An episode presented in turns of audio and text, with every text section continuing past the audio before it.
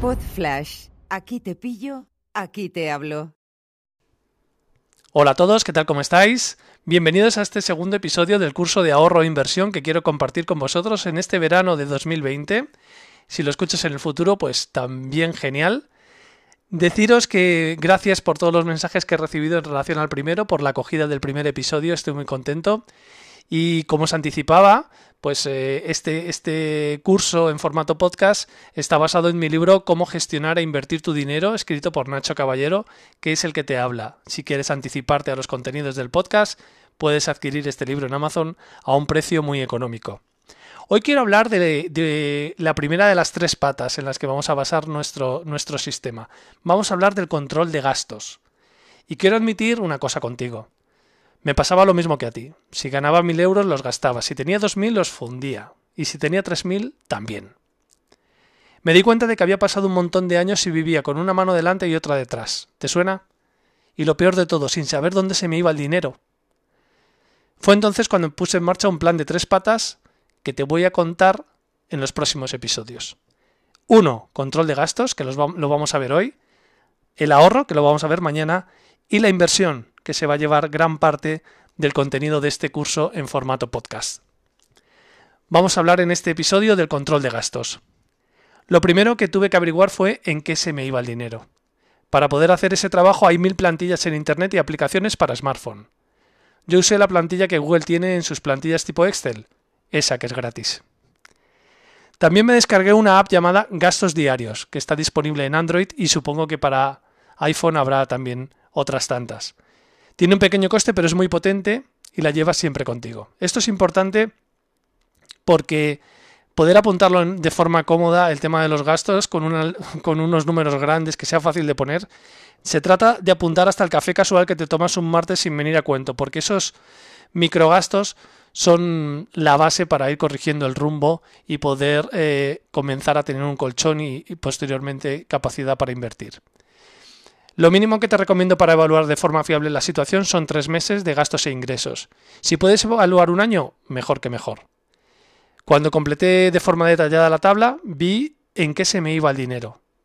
Y de verdad, sentí que tenía superpoderes y hasta que podía ver el futuro.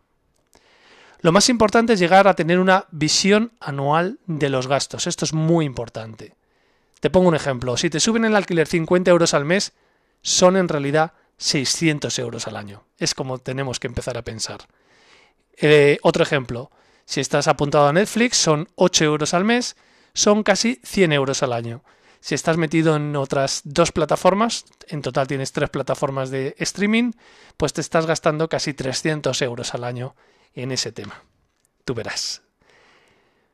Tomé nota de cuando me llegan los, los gastos extra anuales, y ahora te explico lo que son. Y creé una cuenta para este tipo de gastos. La idea es la misma que antes, tener una visión anual y realizar una ejecución mensual de tu economía.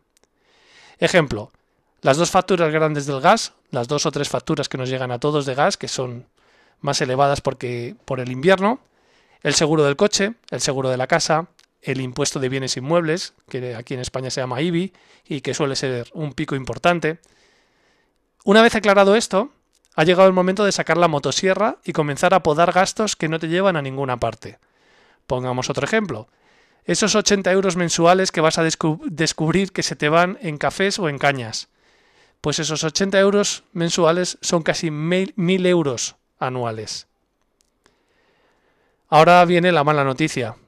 Y es que si no eres capaz de cuestionar ningún gasto, eliminarlo y poder ahorrar, lo mejor es que dejes de escuchar este podcast o que nunca te compres el libro. Te pongas a otra cosa. ¿De acuerdo? Si te sientes capaz, vamos a ir al siguiente paso. Y al final de cada uno de estos episodios vamos a tener un recuerda. Recuerda. Es importante que primero tengamos una foto de cuál es nuestra situación actual, para poder construir las bases de lo que será nuestro ahorro y posibles inversiones. Intenta ahorrar de forma, intentar ahorrar de forma caótica o invertir sin seguir estos pasos te aseguro que es el camino más corto para que te arruines. Y esto no es ninguna broma. Y hasta aquí el capítulo de hoy. Espero que te haya gustado, espero que tomes conciencia, si no habías tomado conciencia de este asunto, que empieces a trabajar en esa nota de gastos, coge un par de meses o coge tres meses como mínimo para hacer esta visión de en qué se te va todo el dinero, apóyate en los movimientos del banco y de verdad que vas, vas a tener una visión que te va a sorprender seguramente sobre los costes que tiene, que tiene, que tiene tu economía. En el próximo capítulo vamos a hablar del ahorro, vamos a hablar de cómo generar un colchón, de cómo generar algo consistente que no nos haga venirnos abajo por una pandemia, aunque no, aunque no sea muy habitual, y tener un poquito más de fortaleza económica en, en nuestra economía familiar o en nuestra economía particular. Gracias por la escucha y en el próximo episodio volvemos a avanzar en tu ahorro y en tu inversión. Un abrazo, adiós.